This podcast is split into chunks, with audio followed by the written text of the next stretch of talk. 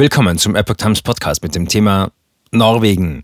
Autoshow in Oslo. Wagen fährt in Zuschauertribüne. Ein Artikel von Epoch Times vom 26. April 2022. Zwei Autos fahren mit hoher Geschwindigkeit rückwärts. Dann ereignet sich das Unglück. Es gibt Verletzte. Bei einer Autoshow in der norwegischen Hauptstadt Oslo ist ein Wagen in eine Zuschauertribüne gerast und hat mindestens sieben Menschen verletzt. Der Fahrer, ein Deutscher, werde der fahrlässigen Fahrweise beschuldigt, berichtete die norwegische Nachrichtenagentur NTB. Zur Ursache des Unglücks wollte sich die Polizei in Oslo am Montag noch nicht äußern.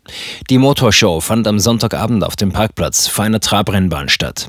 Videos in norwegischen Medien zeigen, wie zwei Pkw mit großer Geschwindigkeit rückwärts fahren und anscheinend wenden wollen. Dabei fährt einer der Wagen rückwärts in die Zuschauertribüne.